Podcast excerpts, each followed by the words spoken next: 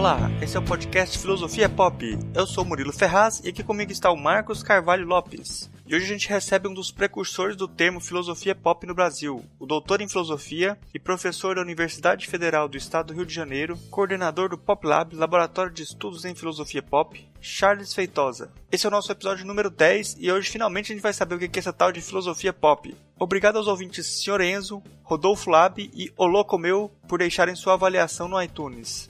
Um abraço para os ouvintes Adriano Souza, Bárbara Melo, Nicolas Pereira e André Thieme que enviaram e-mail para contato@filosofiapop.com.br.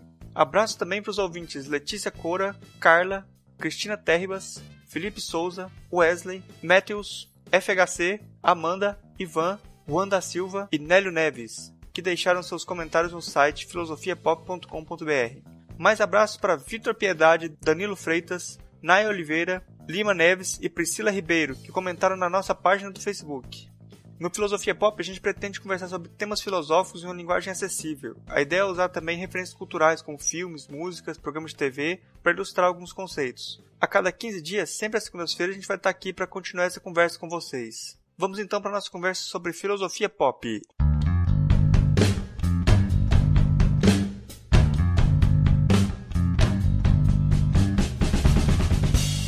Hoje a gente tem o prazer de receber aqui o Charles Feitosa, que é professor da Universidade Federal do Estado do Rio de Janeiro, a Unirio, e é coordenador do Pop Lab, Laboratório de Estudos em Filosofia Pop. Eu gostaria de pedir primeiro para você se apresentar, Charles, para quem não te conhece, ainda saber o que, que você faz, com o que você trabalha. Bom dia, boa tarde, boa noite para quem estiver ouvindo. Meu nome é Charles Feitosa. Eu agradecer a oportunidade. Realmente eu sou um, uh, alguém que fez uma formação muito clássica em filosofia, da graduação ao pós-doutorado, de uma maneira muito trenal, inclusive, mas que tratou há algum tempo aí, alguns anos, tentando expandir o modo como a filosofia pode atuar. Não estou fazendo isso sozinho, mas enfrentando algumas dificuldades em relação a, a, a, esse modo tradicional. E esse projeto, basicamente, é a ideia de uma de um modo de fazer filosofia um pouco mais antenado com o presente e com o local também. O projeto principal é a ideia de uma filosofia pop, que é uma proposta de conectar a filosofia com o seu local, com o seu momento, é, especialmente aqui ligado à cultura brasileira, é, tanto seus aspectos cotidianos, políticos, estéticos é, e culturais. Mais ou menos isso. É, hoje a gente vai falar sobre filosofia pop. E eu gostaria de, assim, de começar com você definindo assim, o que é filosofia pop. Tá bom. Não é fácil definir isso, mas dá para dar algumas dicas. Eu acho que a primeira a principal informação é que o termo não foi a gente que inventou, esse robô do Deleuze, que menciona em algumas passagens, en passant, a ideia de uma filosofia pop, sem nunca necessariamente aprofundar muito bem o que ia ser. Em uma passagem especificamente, ele sugere como uma forma diferente de conectar, de associar conceitos e imagens. Então eu peguei isso como uma espécie de dispositivo, de pretexto, e comecei a pensar qual é a forma tradicional da filosofia articular conceitos e imagens e o que seria uma forma diferenciada, diferente de articular conceitos e imagens. Me parece que a filosofia tradicional, de uma maneira muito esquemática, depois a gente vai falar um pouco sobre para desconstruir a oposição entre o tradicional e o pop, porque no momento eu acho que o pop é o modo mais tradicional da filosofia, mas enfim, vamos primeiro apresentar essa ideia. O jeito tradicional é que ou a filosofia despreza a imagem, porque acha que a imagem não dá conta do conceito, a, a, a imagem é um empobrecimento do conceito, isso é uma posição clara no Hegel, uma abordagem até um pouco de cunho protestante, de achar que é, quando você tenta traduzir os, a, a, o dinamismo e a complexidade dos conceitos é, em imagens, é, aparentemente você está compartilhando e sendo didático, mas para o Hegel, de fato, você está destruindo a força e a potência do conceito.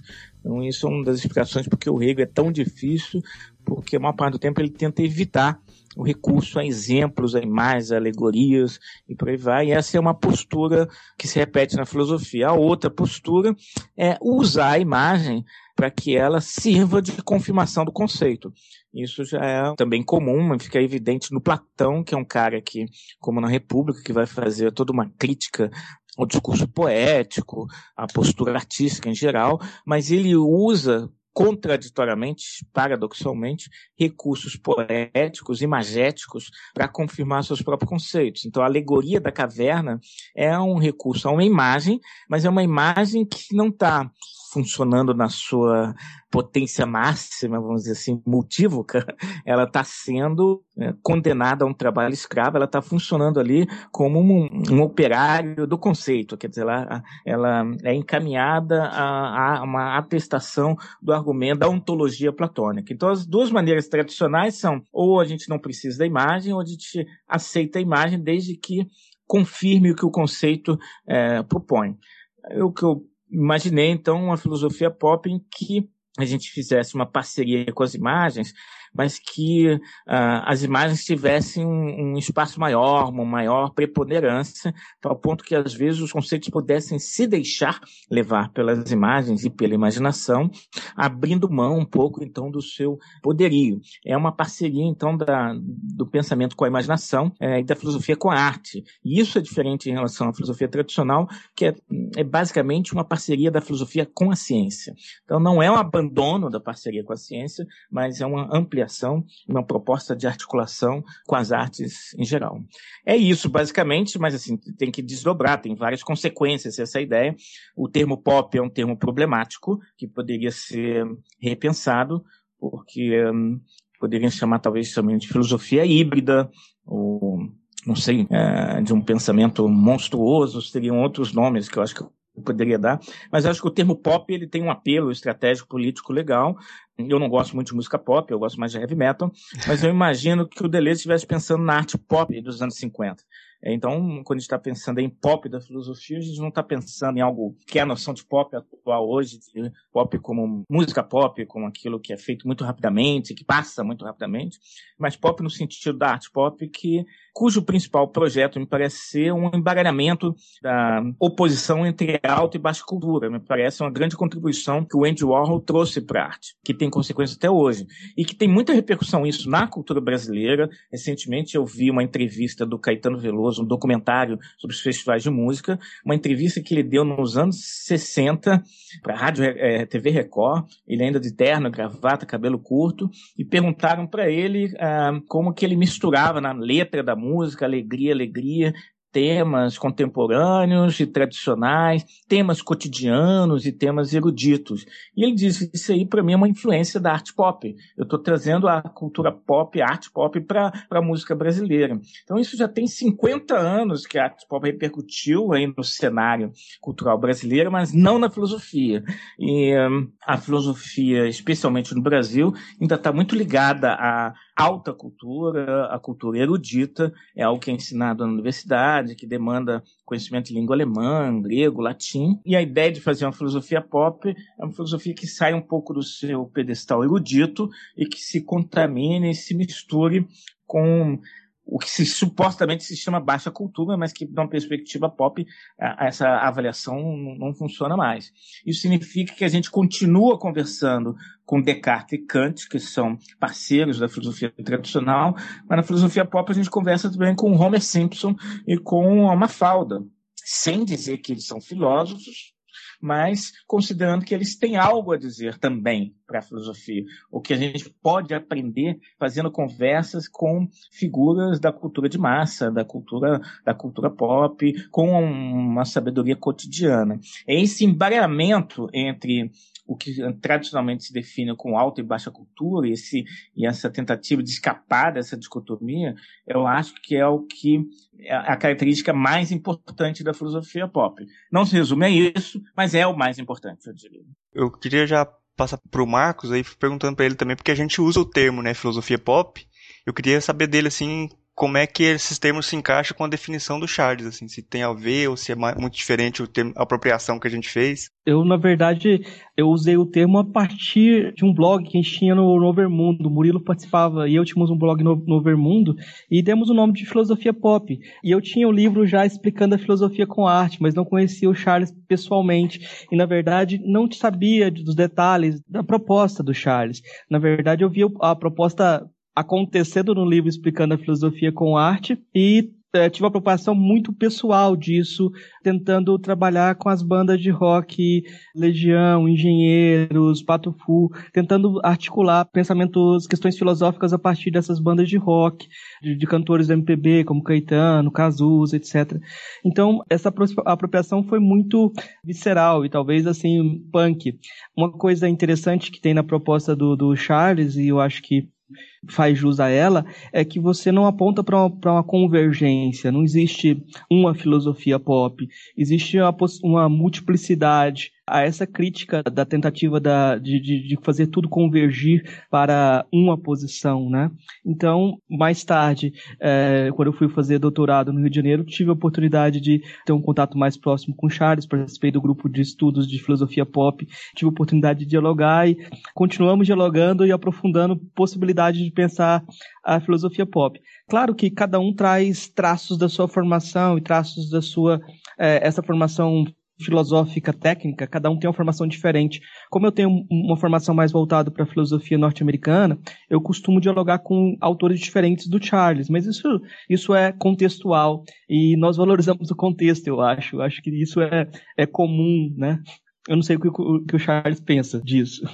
É, não, eu acho interessante, eu concordo plenamente com isso. Não, eu não sou o detentor da marca, assim, filosofia pop. Eu repito, eu não inventei isso, e, eu me apropriei e, e, e, sei que tem várias pessoas fazendo isso. E o Marcos é um, mas tem uma galera que o Marcos conhece, eu nem conheço, lá de Santa Catarina, que está fazendo também. Tem uma galera, uma galera em Marseille, na França, que está fazendo. E, uh, e cada um, cada grupo um pouco, de uma forma um pouco diferente. E tem gente, até, eu acho que isso é bem importante, que está fazendo isso sem chamar isso de filosofia pop também. Eu acho que isso é bem importante.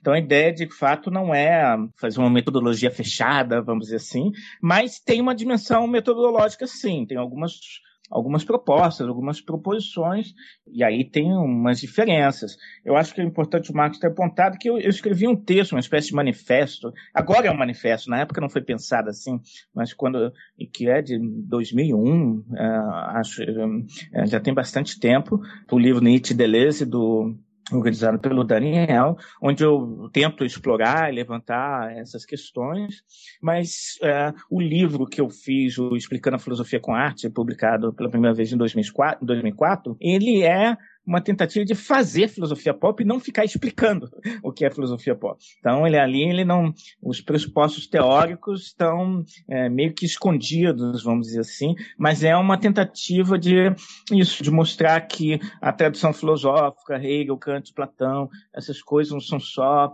isso não, não pertence apenas à ordem de uma discussão acadêmica, histórica, isso tem a ver com a nossa vida é, cotidiana, a nossa vida política, cotidiana, cultural brasileira está atravessada desses problemas filosóficos e que conhecer essa tradição é importante para entender melhor o que a gente está vivendo. E, por outro lado, essa tradição precisa ser reinventada e reapropriada de uma forma mais, hum, eu diria, inventiva do que tem sido feito pelo cenário filosófico é, brasileiro. Então, é, eu, eu por exemplo, esse meu livro, que é de filosofia pop, foi muito para o público leigo para mostrar para ele, olha, não sinta medo da filosofia, a filosofia tem a ver com a vida, a filosofia pode ser algo divertido, a filosofia é algo existencial, é algo, é, é, é algo que pode ser compreendido, é algo que tem a ver com a gente. Mas os meus textos teóricos, como esse texto do que é filosofia pop, é um pouco para os meus colegas da filosofia, apontando para eles dizendo: olha só, galera, a gente está se afastando da vida, a gente está perdendo a conexão. História da filosofia, pura e simplesmente, não é filosofia, e a gente tem que. E aí é que eu uh, retomo a esse ponto, eu não queria enfatizar muito uma dicotomia da filosofia pop com a tradicional, porque se a gente for olhar bem, todos os grandes filósofos fizeram uma conexão com o local e com o presente e com a vida cotidiana. Platão Platão, Kant, Hegel, estava todo mundo muito atento às opções políticas da sua época, ao cenário artístico é, no qual eles estavam é, vivendo, e estavam pensando as coisas, tentando dar uma resposta para as questões é, daquele momento. Quem não está fazendo isso, de uma maneira meio genérica, eu poderia dizer, é a, a filosofia oficial brasileira, que o Brasil está vivendo por diversos momentos fundamentais de crise, de política, de, de ética, de estética, e a filosofia brasileira fica comentando os autores, e não há nada de mal nisso, mas comentando os autores com a única meta de compreender melhor esses autores, e não de tentar relacionar o que esses filósofos todos estavam falando com, a nosso, com o nosso momento atual. Então, eu vejo hoje a filosofia pop como um resgate da filosofia tradicional contra a tendência excessivamente historicista da filosofia no cenário brasileiro acadêmico. Essa que seria basicamente a ideia. E sempre defender isso uma, uma espécie de pluralidade. Tem muita gente fazendo isso com, com ou sem o nome, cada vez mais gente fazendo isso com ou sem o nome de filosofia pop. Eu acho que tem uma, uma, uma outra questão que eu queria fazer para o Charles, complementando essa essa posição e essa descrição que ele fez, da aproximação entre filosofia pop, por um lado, dessa não ruptura total com a tradição, na verdade, uma é, redescrição, uma reapropriação da tradição, mas, por outro lado, eu queria que ele comparasse, falasse um pouco da, da, da uma diferença que tem que ser preservada, a diferença entre a, é, o fenômeno da filosofia pop e a popularização da filosofia por si mesma, né, que está acontecendo e uma coisa que o Charles sempre diz, eu acho isso importante, de manter, de complexificar as coisas. O trabalho tem que ser sempre de complexificar. Eu queria que ele comentasse um pouco sobre isso, que eu acho muito importante realmente é um desafio. A gente está sempre andando nessa, nessa, entre vários abismos, né? Então eu fico sempre meio com medo de cair num treco muito academicista e erudito de novo, mas tenho muito medo de cair numa excessiva simplificação. Então, é, é, eu, eu acho que tem uma dimensão da filosofia de uma popularização que começou, eu diria, eu identificaria lá com, com o livro Mundo de Sofia, já teve antes um outro livro chamado a Zen e a Arte de Manutenção de Motocicletas. Não sei se vocês conhecem, uh, de um filósofo americano, Robert Pirsig. O livro é espetacular, que conta uma história meio autobiográfica desse professor que um, se cansou da universidade, comprou uma moto e resolveu viajar aos Estados Unidos de moto com o filho dele na garupa. E o livro é a decisão dessa viagem, e essa viagem ele comenta fazendo conexões com os problemas da filosofia tradicional e contemporânea. E esse livro, para mim, já foi uma queda de mostrar, pô, pode se aproximar da filosofia de outras maneiras, e a filosofia tem a ver com a vida, mas o mundo de Sofia também é, foi um marco importante, embora eu não goste do livro, mas ele colocou a filosofia, de certo modo, de novo, vamos dizer assim, na mesa. Tanto é que muita gente comprou o livro, não necessariamente leu o livro, mas se tornou de fato um best-seller.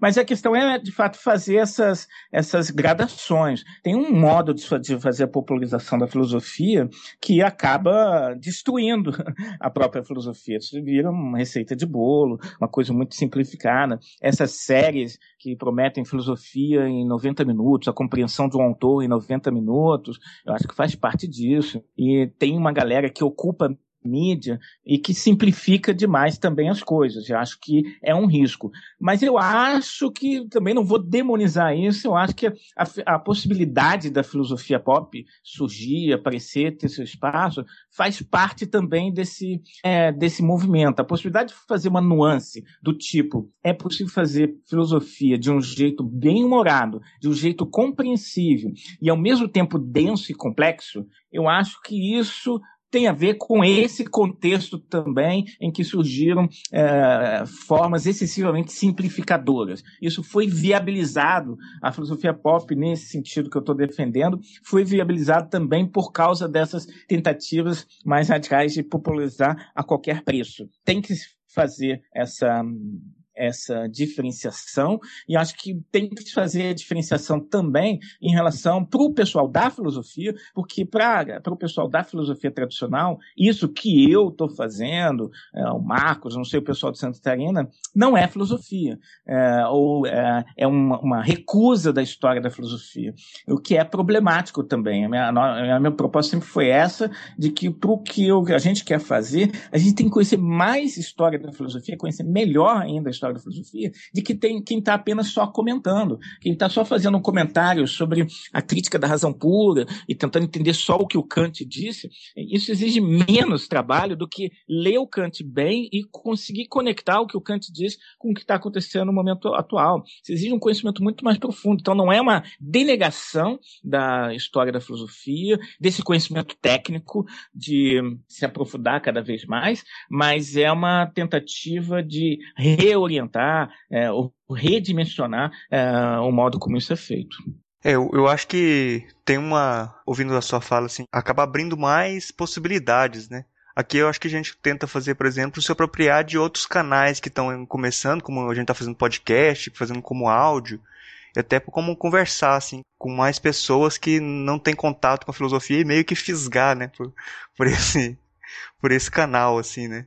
Não, são duas frentes. Eu acho que são duas frentes. Uma é conquistar o não filósofo que vê a filosofia com razão, com uma certa raiva ou um certo medo, porque o, o discurso filosófico é uma coisa de poder, né? um vocabulário incompreensível uh, e por aí vai. Então, conquistar o não filósofo para a filosofia e mostrar que despertar o interesse, a curiosidade é um trabalho super importante. Mas eu vejo uma outra frente é, muito importante também, que é conquistar o meu colega filósofo que está fazendo aquela coisa super tradicional de erudição e de domínio específico de uma fase de um determinado autor. Antigamente as pessoas eram hegelianas, kantianas, agora as pessoas conhecem os escritos da juventude é, do Nietzsche, são especialistas só naquilo. Então essa crescente especialização da filosofia é, é um perigo para a filosofia. Então a outra frente é tentar despertar meus colegas filósofos para outras possibilidades. Mas eu diria, e imagino para vocês também, que está mais fácil conquistar o não filósofo para a filosofia do que conquistar o meu colega filósofo tradicional é, para a filosofia pop. Nem é para a ideia da filosofia pop especificamente, mas simplesmente para essa tentativa de se abrir um pouco mais. Né? Eu participei no ano passado no simpósio interamericano de filosofia em Salvador. Não sei se vocês estiveram lá é, o Congresso Interamericano de Filosofia é, na UFBA, e eu me lembro de estar numa, numa sala de discussão sobre filosofia política, e um recém-doutor em filosofia apresentou um texto sobre do Adorno, discutiu um texto do Adorno comentando as revoltas no maio de 68, 2014 ainda estava ainda bem mais fresco, bem mais frescas as lembranças de 2013, os protestos na rua no Brasil, e eu perguntei para esse menino se ele fazia alguma relação entre o que o Adorno estava falando sobre mais de 68, e o que estava acontecendo, tinha acontecido recentemente no Brasil, em 2013. E ele nitidamente ficou pálido, ficou super nervoso, e respondeu assim: Olha só, eu só sei falar sobre Adorno sobre o momento político atual, não consigo falar nada, não tenho nada a dizer. Eu também só sei falar sobre esse texto do Adorno que eu trabalhei aqui. Qualquer coisa que vá para além disso, eu não tenho condições de falar. E aí você fica assustado, assim, um, um medo muito grande de errar, de dizer besteira, de falhar, quando pensar é fazer relações, pensar é você fazer conexões. Eu leio o Platão na República, a expulsão dos poetas, e eu conecto com a tentativa de proibir o funk no Rio Isso é pensar, tentar fazer uma conexão, é, é, é, é, se ligar, pensar, não é ficar comentando os detalhes lá da argumentação do Platão só. Isso é, é, é vamos dizer assim, o, é o que vai me habilitar a pensar, mas pensar não é isso. Então são duas frentes, e eu diria que a frente de conquistar meu colega filósofo é a que está mais difícil. Até porque esse colega aí não te reconhece, né? Não me reconhece. E, e posso apontar para vocês que, por exemplo, eu, eu, tô, eu, sou professor na Unirio, há cinco anos atrás eu é, criei, junto com mais dois colegas, uma graduação em filosofia, e no projeto pedagógico a gente colocou filosofia pop como é, disciplina obrigatória, é, além de filosofia e cultura brasileira, filosofia e mídia, disciplinas não muito convencionais da graduação em filosofia. Esse projeto foi elogiado pelo MEC, foi reconhecido em diversas instâncias, como a, a gente tem lá as disciplinas tradicionais, filosofia antiga, filosofia moderna, epistemologia, mas duas ou três disciplinas que uh, saem um pouco do escopo. Fizemos vários concursos, hoje somos mais de 20 professores, e quando finalmente se consolidou o grupo, a primeira proposta desse grupo novo foi acabar com essas disciplinas, fazer uma reforma curricular para acabar com essas disciplinas e deixar a graduação uh, aumentar o número de disciplinas de história da filosofia. Então, nem na própria universidade, na graduação que eu criei, é, ajudei a criar, vamos dizer assim, eu consigo ter é, esse reconhecimento oficial. Agora, eu queria só mencionar uma coisa que eu acho bem importante. A gente convidou a Márcia Tiburi, que é outra pessoa que está fazendo filosofia pop, que eu imagino que vocês vão convidar um, em algum momento para conversar também, que, como o Marcos falou, tem uma outra história. Ela, surpreendentemente, chegou à filosofia pop, mas eu sei que ela escreveu um primeiro texto detonando a ideia de filosofia pop, mas ela tem um saudável e admirável hábito de fazer autocrítica, e hoje ela é uma defensora da filosofia pop dentro da sua própria concepção, que é um pouco diferente da minha. Mas a gente convidou ela para fazer a aula inaugural lá na filosofia da Unirio, e ela fez dois comentários que eu, uh, que eu achei muito lúcidos e que eu nunca tinha me dado conta, que acho que é importante para a nossa discussão aqui. Ela fez, tentou fazer um paralelo entre os problemas que a filosofia pop tem hoje para ser reconhecida na academia com os problemas que a disciplina de estética eh, teve né, no século XVIII. A disciplina de estética o termo estética foi cunhado em 1950, ah, embora os problemas ligados à estética fossem já discutidos na filosofia. Mas existia um certo preconceito contra essa área, dizer que era uma questão de gosto, era uma questão muito subjetiva, isso o corpo de qualquer forma era inferior. Foi só no século XVIII que a disciplina de estética se consolidou como uma área reconhecida da filosofia, onde poderia existir debates, que podia fazer ciência. E hoje, estética é mais ou menos reconhecida, não é tanto também não, porque até o início desse ano, é, a estética não constava nem das áreas, sub-áreas do CNPq para a filosofia. É uma conquista recente da filosofia no Brasil introduzir estética lá entre as sub-áreas de filosofia, junto com lógica, ética e por aí vai. Mas, de qualquer maneira, é mais ou menos está mais ou menos consolidada. Ela fez um paralelo. A estética estava trabalhando com conceitos, com questões rejeitadas da filosofia, e por isso foi muito combatida. Hoje é consolidada, só que hoje é a filosofia pop que está trabalhando com os temas rejeitados da filosofia. São problemas ligados ao cotidiano, ligados à cultura de massa, ligados ao intercâmbio com outras áreas, com questões ligadas ao corpo, a, ao gênero, é, à cultura, a, a, uma cultura fora do eixo é, Europa, é, outras tradições, tradição africana, tradição é, indígena, e pode ser, e ela é otimista, de que daqui a 100, 200 anos, a filosofia pop se torne uma, uma área totalmente reconhecida, institucionalizada da filosofia. Tenho minhas dúvidas. De qualquer forma, tenho a sensação, na medida que a gente está proativamente, não só defendendo abstratamente espaço, mas fazendo, colocando Uh, isso em prática, outros exercícios de filosofia. E outra coisa que ela disse, que eu acho também bem legal, que ela disse que a gente usa muito o termo fundamentalismo para falar dos, muçulmanos, geralmente associado aos religiosos, mas existem vários tipos de fundamentalismo e existe um fundamentalismo na filosofia. É, que gente, é, esse fundamentalismo é, é, claramente essa ideia de você defender alguma coisa que você está habituado, tem uma certa relação até de fé que você mais ou menos já conhece, é, e bloquear qualquer coisa que saia desse modelo canônico. Então, repito, temos duas frentes, com, compor com os novos filósofos, e essa composição não é só convertê-los à filosofia, mas é, essa composição é aprender com eles, isso me parece fundamental, aprender com a não filosofia. A não filosofia pode ser o artista, o cientismo, que é, está no poder. Eu vou falar um pouco assim sobre o, até minha experiência com filosofia em geral, que eu não sou, não tenho nenhuma graduação em filosofia, né? eu sou formado em computação. E eu acho que essa coisa de. A filosofia pop também permite isso, né? Que pessoas de outras áreas possam articular o pensamento com o pessoal da filosofia e compreender mais e até dialogar mais, né? Com outras áreas. Saber do, do Charles o que, que ele pensa sobre isso, assim. Sobre a ideia de interagir com outras áreas. Isso, com outras áreas. É, eu acho que, por exemplo, dentro da tentativa de fazer uma metodologia não rígida, eu acho que são dois aspectos fundamentais da filosofia pop, que é um é a transdisciplinaridade e outro é a transculturalidade.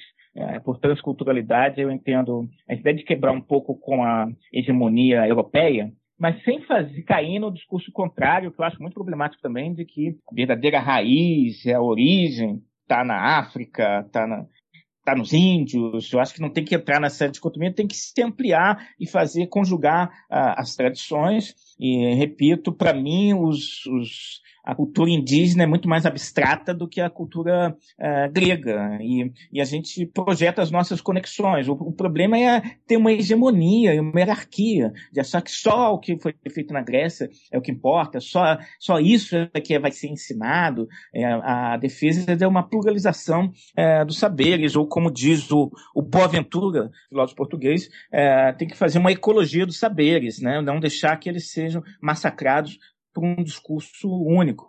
Isso é muito importante na filosofia. E outro aspecto é essa transdisciplinaridade, que acredito muito nessa ideia do encontro é, entre diferentes áreas. O que eu sinto, minha avaliação de muitos anos já na filosofia, é que os filósofos, ou eles evitam o contato, os outros uh, pesquisadores das outras áreas, tanto estudantes como professores, querem muito a interação com a filosofia, com os filósofos. Os filósofos é que não querem e evitam a todo custo, e preferem ficar discutindo só entre si, uh, com a galera que já conhece o seu jargão, o vocabulário, onde eles não têm que ficar, não, não vão ficar inseguros uh, com o seu saber.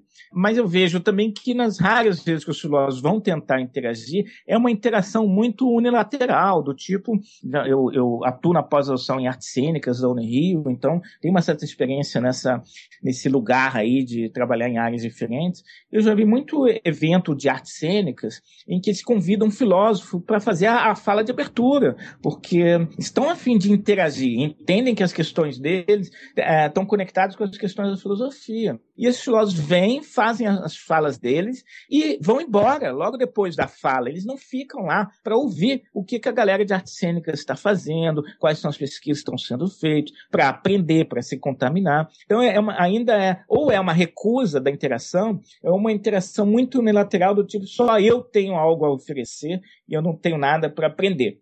Então, eu, eu acho isso muito importante, a ideia de interação com outras áreas, incluiria isso também a ideia de ocupação das mídias, isso que vocês estão fazendo é, com podcast é muito legal e tem que fazer isso mesmo, por mais que envolva isso, isso envolva uma série de riscos também, mas é, defenda essa interação é, horizontal, a gente está a gente tem que se colocar no lugar de, de aprendiz também, não só de quem está ensinando aos outros o que deve ser feito ou não. Tem um, uma coisa que eu acho que é interessante comentar, eu queria que você comentasse, que é a sua experiência na Alemanha como uh, apresentador de rádio quando você tentou convencer os, os, alemães da importância da legião urbana. Você me contou isso uma vez, eu achei uhum. muito interessante, até porque eu, eu, trabalhei com legião urbana, etc. Mas essa experiência eu achei muito, muito interessante, correr esse risco. Eu queria que você falasse um pouco sobre isso. É, eu acho que tem a ver com um certo histórico é, meu. Como eu disse, eu fiz uma, um caminho muito acadêmico, muito tradicional, né? Então, graduação no IFIX, mestrado sobre Hegel, fui fazer o doutorado sobre Hegel e Heidegger, e fiquei cinco anos na Alemanha. E, como muitos dos meus colegas, eu tinha uma formação é, forte em filosofia e uma formação muito forte também em cultura pop, cultura de massa. E uh, alguns dos colegas que hoje já foram presidente da Ampof e que representam aí essa filosofia mais historicista e tradicional, quando era colega meu de graduação, de mestrado no IFIX, muitas vezes a gente se sentou no bar para ficar falando sobre desenho animado, é, sobre o, o Exterminador do Futuro, sobre é, música brasileira, do Ney Mato Grosso, do, do, do, Caetano, do rock nacional.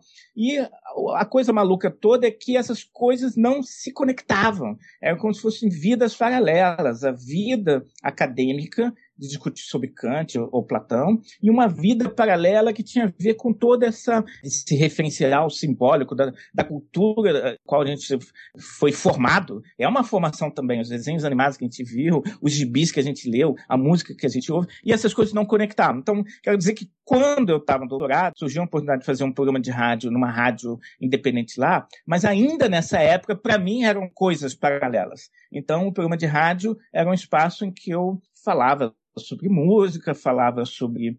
É, entrevistava escritores e músicos que iam para a Alemanha. Entrevistei muita gente que circulou por lá, até o Darcy Ribeiro, pouco antes da morte dele, eu tive a oportunidade de entrevistar para o programa de rádio. Isso foi mais ou menos entre 90 e 95. Mas ainda, ainda eu ainda não era pop nesse sentido de perceber que as coisas podiam se conectar mais. Eu tinha como se fosse uma vida paralela, como os meus amigos também. Estava fazendo meu doutorado sobre Heidegger e no final de semana eu fazia um programa de rádio sobre cultura brasileira. Hoje que eu vejo que as coisas, a ideia da filosofia pop é costurar essa cisão, porque tinha uma coisa meio de hierarquia, principalmente meus colegas e fix, isso é muito divertido falar de desenho animado, mas isso não é sério. Isso é só para se divertir. Sério é falar sobre Kant. A conquista minha do pop é, é perceber a, a seriedade da cultura pop e a falta de seriedade de certos aspectos é, da filosofia tradicional. Mas um dos momentos pop que eu tive lá, eu acho que eu contei isso para você, foi uma oportunidade que eu tive de apresentar um, um disco do Legião, Legião Urbana, eu acho que é, foi aquele Música para Acampamentos, aquele álbum duplo era um programa que era feito em alemão e em português e as pessoas não conheciam. Eu toquei é, Chico Science né, lá, toquei Pobres Mamonas Assassinas, eu toquei. E a galera, os alemães, eles ligavam para pedir para ouvir Marisa Monte, que é a única coisa que eles conheciam. Ou então é, Bossa Nova, aquela menina que cantava uh, junto com Tom Jobim e com, esqueci Stu Gilberto, que é a única coisa que os alemães conheciam. Então eu tocava Ratos do Porão, tocava Rumo, umas coisas mais alternativas. E toquei Legião Urbana e fiz uma defesa lá, mas foi uma defesa não planejada da, da superioridade da música da Legião Urbana em relação a tudo que acontecia ali no cenário, baseado numa hipótese que eu ainda tenho que escrever sobre isso, de que Legião Urbana sempre conjugou isso que eu acho que eu estou tentando fazer na filosofia pop, que é uma, uma conexão entre o universal e o particular. É, mas muito bacana nas letras da Legião. Renato Russo alternar de uma frase para o outro uma questão política para uma questão existencial, uma questão efetiva, para uma questão questão é, histórica, e isso tudo está ali misturado, essa conjugação do, é, do local, do particular, do individual, é, com essas questões universais, essas questões é, mais amplas. Eu acho que o Woody Allen faz isso no cinema dele, essa conjugação. Acho que é o que eu estou tentando fazer na filosofia pop e acho que o, o Legião Urbana, isso é Legião. Eu até ouvi recentemente uma entrevista que o Marcos deve conhecer, em que ele diz isso, ó, isso é Legião, fazer essa conexão entre universal e particular. E diz isso com, com as próprias palavras. Né? Então, foi esse o contexto, vamos dizer assim. E eu tive a oportunidade de fazer a, a orelha, né, do, do... Foi a orelha ou foi a apresentação, Marcos, do seu livro sobre Legião, né? É, foi orelha, foi, foi, a, foi a contracapa, foi a orelha, né? Foi uma, para mim, uma oportunidade bem bacana, bem legal. É, aí é eu que agradeço, né? Vamos rasgar seda, né? Agradecimento recíproco. Toda vez que você articula a filosofia pop, e toda vez que a gente está no grupo de pesquisa, você traz autores novos, né? Quando a gente estava lá no, no grupo, é, quando eu participava do grupo diretamente nas reuniões, a gente estava estudando Canclini, estudou a crítica da razão Tupiniquim do Roberto Gomes, mas esses autores são flutuantes, né? Uhum. Sempre você tem outras outras é, referências, assim. Se você fosse colocar... Porque seu... meu, meu compromisso não é com os autores, Sim. é com as questões, né? Então, Sim. dependendo da questão, eu faço outras parcerias, né? O meu compromisso é ficar estudando a obra uh, do Canclini para o resto da vida. Se eu, eu posso voltar ao Canclini dependendo da questão que eu estiver me debatendo. Uhum esse cânone móvel, assim, porque sempre é interessante saber o, o que, o, com quem você está dialogando hoje, assim, no, na filosofia pop. Ultimamente eu vi com o Agamben, a gente conversava sobre Agamben, buscava algumas questões a partir do Agamben, mas nesse uh, panteão móvel, é, quais os autores que você tá, tá com quem você está dialogando agora? é, tem um panteão móvel e o imóvel, né? Então, é, o Nietzsche, é, Deleuze, Derrida, é, são os os, que nunca mudam, vamos dizer assim, é, são sempre revisitados. De certa medida, até a gente que, não, que você não elencaria muito no pop, como o Heidegger. Eu acho que o, o Heidegger foi fundamental para essa esse pensamento francês, é, principalmente em função da ideia da, da noção de acontecimento, o Deleuze, o, Derrida, é, todos eles leram Heidegger e pegaram é, esse tema que aparece no, no Heidegger e, e reapropriaram de uma forma muito criativa. Mas, enfim, é, o que eu posso dizer que eu acabei de participar de um evento chamado A Vida Secreta dos Objetos, um evento interdisciplinar, é, organizado por uma galera da comunicação. Aliás, uma outra figura que eu sugiro que vocês é, convidem para conversar, que é o Eric Felinto, foi o cara que organizou. Ele é um professor da comunicação, que tem um livro publicado sobre o Flusser. O Flusser é outro cara, né, que a gente faz uma, uma, umas conexões, que eu acho ele um filósofo pop em vários aspectos. É, mas, enfim, lá eu é, me confirmou de que eu tenho que incluir no panteão móvel, para usar esse termo aí do cânone, que eu acho bem legal, o Simondon, que eu não sei se vocês já leram, já têm conhecimento, que é um filósofo francês pouco lido, é, pouco conhecido, e que tem uma discussão muito grande sobre objetos técnicos, ele é uma coisa meio parecida com Bachelard, no sentido de alguém que está discutindo questões de mas de um jeito filosófico e poético. Então, é uma conjugação entre arte e tecnologia. E é, essa galera de comunicação está discutindo muito o Simondon. E eu descobri que o Deleuze lia e era parceiro desse cara. Eu nunca li nenhum texto do cara, mas a proposta agora para o grupo de estudos de filosofia pop é começar a entrar em parceria com, com o Simon Dom. Uh, pode ser uma figura interessante dentro dessa lógica de, de, de implodir com os territórios muito definidos e trabalhar numa coisa mais híbrida. Simon Dom é um cara que atrai e que interessa e que apela, tanto para quem está tra trabalhando, experimentando com novas tecnologias, com quem está trabalhando com arte contemporânea, quem está trabalhando com comunicação, filosofia, técnica uh, e por aí vai. Então, no momento, é a figura que eu estou uh, em vista para fazer uma, uma, uma interação. Os, esses outros todos sempre retornam, a Gambem, Flusser, uh, por aí vai. Queria colocar, se você tem alguma questão para fechar o, a conversa, assim, para finalizar. Ah, só queria, de novo, agradecer, fazer uma propaganda, né? A gente fez um, um, no ano passado uma coluna no jornal, tá no jornal O Povo da Fortaleza, está disponível na internet, uma coluna semanal é, em que a gente ia se revezando e tem lá são mais de 52 colunas, 50 colunas mais ou menos, é, diferentes temas, e daí dá, dá para o ouvinte que quiser conhecer um pouco mais da filosofia pop, dá para ter um pouco da ideia, não só dos temas, do modo diferente de abordar. Então, em outubro, a gente está fazendo um evento de filosofia e performance, e só para dar essa contextualizada, um, entre as várias experimentações da filosofia pop, que não é uma só, é, isso tem a ver com o contexto. O meu contexto é uma conexão com a, com a galera de artes cênicas. Imagino que o, o contexto de vocês é uma conexão com esse pessoal que está trabalhando filosofia é, de outras tradições, o que eu também acho super importante. Mas o meu contexto é essa interação há cerca de 3, 4 anos atrás surgiu é, na Alemanha uma, um novo movimento na filosofia que se chama filosofia filo-performance, uma filosofia performática, que é a ideia de fazer filosofia enquanto performance, não só enquanto texto é, e como fala. Então a gente está experimentando isso. Esse semestre eu estou dando um curso sobre filosofia e performance com uma professora de performance, em que a gente discute questões teóricas, mas faz também práticas de performance e está experimentando, buscando novos caminhos. Então, essa é a ideia. Pode ser um desastre, mas a ideia é arriscar outros movimentos. E quem quiser conhecer mais, me adiciona aí no, no Facebook, Charles Feitosa, que a gente está sempre lá divulgando esse nosso trabalho de formiguinha, mas que a gente não vai desistir tão fácil. É, a gente vai partir agora para uma parte aqui de indicações. É, Charles, você trouxe alguma indicação pra gente aí de livros ou de música, filme, enfim, qualquer coisa que você possa indicar para os ouvintes? Ah, ah, na verdade, não, eu esqueci de fazer isso, de preparar. Mas assim, tem várias, tem várias indicações. Uh, deixa eu ver se mais recentemente eu indicaria muito um filme uh, dinamarquês. Aqui tem um nome meio estranho, eu não sei se deve ser meio difícil de, de conseguir achar o filme, mas chama um pombo pousou num galho refletindo sobre a existência. Sobre é, esse é o título do filme. É, é um cara chamado Roy Anderson. É, é um filme muito estranho, é difícil de ser visto. O filme quando eu vi numa sala pequena, metade do, do público foi embora. É bem na ordem do incompreensível mas se você ficar até o final, você vai se surpreender, porque uma das coisas mais espetaculares que eu já vi em cinema nos últimos anos, entendeu? Então, recomendo muito é, esse filme.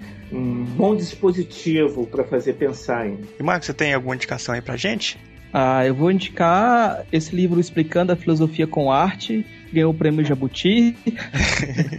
eu, acho, eu acho que é, é, uma boa indicação por tudo que a gente ouviu aqui uh, e vai, vai, vai fazer, trazer a possibilidade de, de, de aproximação dessa ideia de filosofia pop. Para aqueles filósofos que são mais técnicos, eu acho interessante buscar esse manifesto que o Charles falou, uh, o que é isto, filosofia é. pop. Eu acho que é um bom, um bom começo de conversa. Com a ressalva de que uh, a coisa está mudando o tempo todo, você tem que conversar com o Charles na semana para ver para onde ele está caminhando. É verdade. É verdade. Isso que eu estou falando agora já está bem diferente da época que a gente estava conversando, que você participou, né, mano? Sim, então, sim. Coisas eu, diferentes. Eu acho, eu acho importante isso, por isso que eu perguntei do, do, do panteão, panteão móvel, né? Que as coisas estão mudando é. e, e é, é, bom que seja assim, né? É bom que a gente esteja é, evoluindo, né? Dentro, dentro do primeiro texto lá do que é isso, filosofia pop, até as, as últimas entrevistas, as suas últimas falas, uh, há bastante diferença. Mas explicando a filosofia com arte, como, como atitude, como performance de pensamento funciona muito bem. Então eu estou indicando é esse livro. Ele, ele se mantém, é verdade. Hum. Ele só está meio defasado, que é muito música dos anos 80 e 90, né? E aí eu tinha que começar a fazer uma atualização com cultura pop do, do século XXI. Ah, isso é, isso é a sua geração, você está pegando sua idade. Isso, faz parte do meu contexto. é, nós estamos chegando aqui no, no final do programa. Eu quero agradecer muito o Charles por ter disponibilizado esse tempo pra gente aqui, que a gente sabe que é, ele é muito atarefado e sempre é difícil encontrar algum espaço na agenda, e a gente agradece demais. É, e falar que o espaço é sempre aberto aqui também, sempre que você desejar, para colocar esses novos trabalhos e tal que você está falando aí. Se você quiser fazer alguma divulgação de meio de contato, de que você algum trabalho que você vai fazer aí, abre espaço também para você. Ah, eu que agradeço a oportunidade de falar um pouco sobre o trabalho. E, e parabéns aí vocês pela iniciativa. Opa, obrigado demais. A presença sua aqui foi importante demais e achei a conversa foi muito legal também, aprendi bastante coisa. E eu peço para quem está ouvindo a gente aí para comentar no site, o filosofiapop.com.br, que a participação de vocês é muito importante e dá muita força para a gente continuar o nosso trabalho. Se você quiser também pode mandar um e-mail para contato@filosofiapop.com.br e lá no site a gente vai colocar as referências também que foram citadas aqui, as indicações, os livros que foram falados aqui, a gente vai colocar tudo lá. E, as, e também os contatos lá, os, os links para as nossas redes sociais, para a página do Facebook, tudo que a gente for falado aqui no episódio. E se você quiser ajudar a gente, também pode compartilhar os episódios com os amigos, avaliar a gente lá no iTunes, que ajuda muito a gente subir na classificação do iTunes, que traz bastantes ouvintes pra gente. É, eu queria agradecer a todos que participaram, a todos os ouvintes, e dizer que daqui a duas semanas a gente está de volta de luz, tem tiroteio. No fim